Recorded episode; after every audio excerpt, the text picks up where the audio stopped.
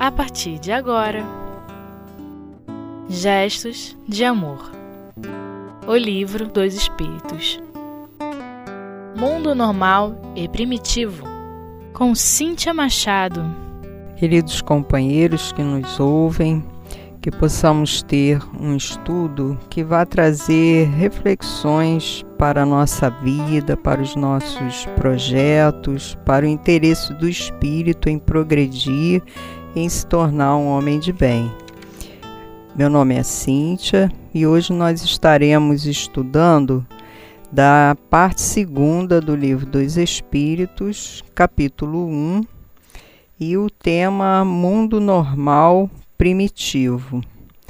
Kardec pergunta aos espíritos: os espíritos constituem um mundo à parte, fora daquele que vemos? E os espíritos respondem: sim, o mundo dos espíritos ou das inteligências incorpóreas. Seguindo a outra questão, ele pergunta: qual dos dois o mundo espírita ou o mundo corpóreo é o principal na ordem das coisas.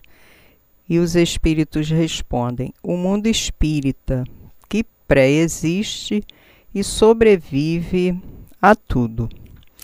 Os espíritos vêm dizendo para nós que nós precisamos ter um pouco mais de atenção à nossa vida espiritual, Normalmente, nós não conseguimos nos ver na vida como espíritos.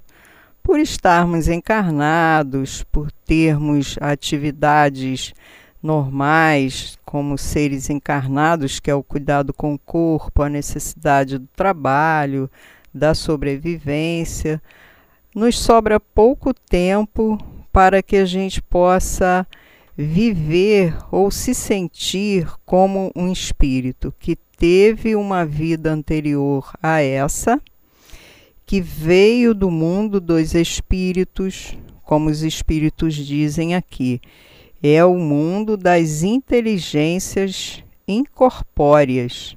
Ou seja, hoje nós estamos com um corpo físico que nos serve de quê? Nos serve de instrumento para agirmos, para nos relacionarmos no mundo dos encarnados. Mas quando ele diz aqui que o mundo espírita pré-existe e sobrevive a tudo, nós vamos ter aquela ideia que não nos relacionamos apenas com encarnados porque nós temos um, um, mundo que coexiste com o nosso, de encarnados material. Esse mundo é incorpóreo. Ele existe independente do mundo corpóreo, né, do corpo dos encarnados. E para que, como a gente teve uma pré-existência, aqui também fica claro que teremos a continuidade após deixarmos esse corpo de carne. E como nós voltaremos a esse mundo dos espíritos? Em que condição? Como viemos e como retornaremos? Na 86, o Kardec quer saber dos espíritos se o mundo corporal poderia deixar de existir ou nunca ter existido sem que isso alterasse a essência do mundo espírita. Ele diz que dê certo, os espíritos dizem que pode, né? Eles são independentes, mas tem uma, uma um senão aí. Qual é? Contudo, é incessante a correlação entre ambos, porquanto um sobre o outro incessantemente reagem. Então, nós estamos num mundo em que nós não percebemos, via de regra, porque vai depender de ter uma condição de perceber esse mundo que nos, nos envolve e reage conosco, e nós reagimos com ele também, que são as inteligências incorpóreas, que agem e reagem como? E por que reagem? porque sentem, porque pensam, porque têm uma individualidade como nós temos a nossa. Mas não percebendo como ficamos então em relação a esse, essas inteligências incorpóreas? São mundos que, que vivem cada qual com as suas leis, né? Qual, quais são as leis do mundo incorpóreo? Quais são as leis do, do mundo material em que nós vivemos?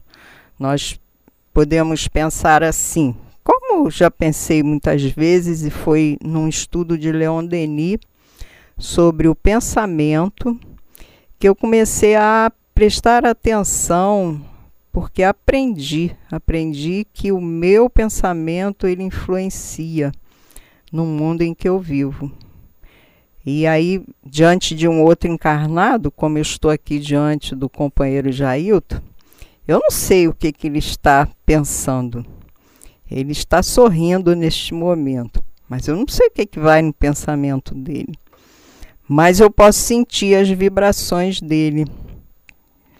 E os espíritos se percebem pelos, pelo que sentem, pelo que pensam e o, o que se afinizam no pensar e no sentir.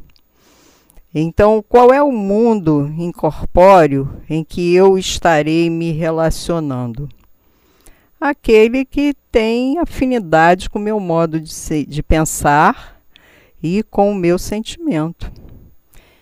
Se eu tenho um sentimento rancoroso, que se guardo mágoa e desejo vingança, eu vou agir ou vou perceber ou ter uma ação sobre mim de que inteligências incorpóreas, ou seja, de que espíritos desencarnados. Qual deles vão me acompanhar?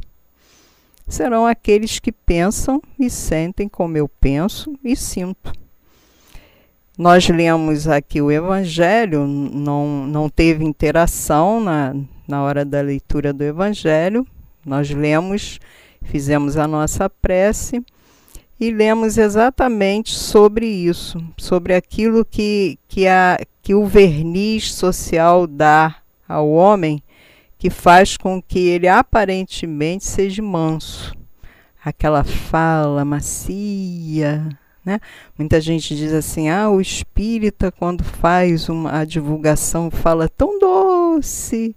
Aí vem aquela fala macia, suave. Mas e o nosso íntimo? Como estará nosso sentimento? Será que nós temos realmente a mansidão? E no final do trecho que foi lido, bem-aventurados os mansos e pacíficos, o espírito Lázaro diz o seguinte: Deus sabe. Mas como é que Deus sabe? Ele fica numa, numa um acompanhamento pessoal, um a um, procurando saber o que cada um está pensando. Não. É a lei, né? A lei que vai nos colocar em relação a um mundo que eu atraio para junto de mim porque eu tenho a ver com esse mundo. Até quando a gente vai ver as questões não, não só de, da relação de um mundo corporal com o incorpóreo. No mundo corporal mesmo a gente se sente assim. As aproximações das pessoas são relativas àquilo que elas gostam de fazer aqueles que têm certos hábitos, certos é, gostos, né? É, que vão se aproximando dos outros, faz isso por afinidade, é natural. Quando a gente está num grupo que não temos afinidade, a gente fica deslocado, né?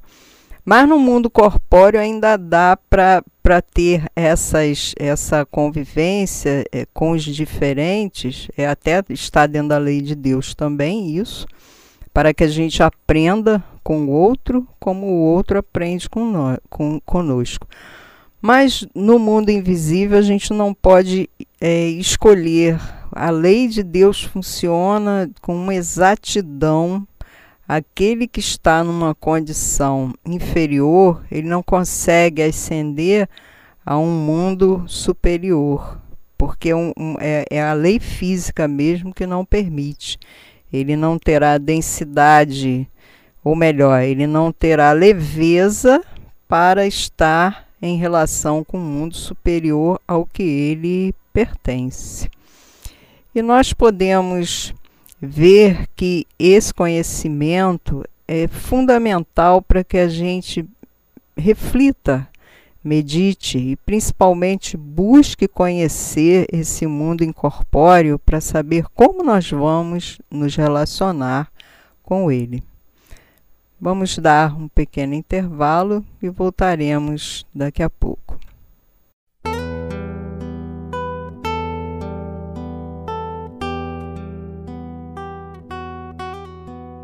Gestos de Amor O Livro dos Espíritos Continuando nosso estudo sobre o mundo normal primitivo, onde nós lemos a questão 84, 85, 86 e vamos ver o que Kardec pergunta aos espíritos na 87. Ocupam os espíritos uma região determinada e circunscrita no espaço? E aí a gente fica pensando assim, né, na, na questão, né? Como Kardec foi analisando ponto a ponto para que a gente pudesse compreender com, com a, o ensino dos espíritos cada questão voltada para a, a, o espírito, o espírito que está se relacionando, que está numa vivência de progresso, como ele vê ou pode ver, entendendo, entendendo primeiramente a posição dele em relação a, ao que o cerca. Porque normalmente nós podemos dizer assim, que até é um, um conceito nosso do, do período em que tivemos a lei de Deus não esclarecida pela doutrina dos espíritos. Qual é a localização do, dos espíritos no mundo espiritual que nós acreditávamos, por exemplo, com a, com a igreja, com o catolicismo? Do céu, o inferno o, e o purgatório. Né? Então, os espíritos ficariam localizados ali, né? E hoje, com a doutrina espírita, nós podemos dizer assim: é, os espíritos que estariam no inferno são os maus, não se aproximam de mim? Eu não vou atraí-los para junto de mim?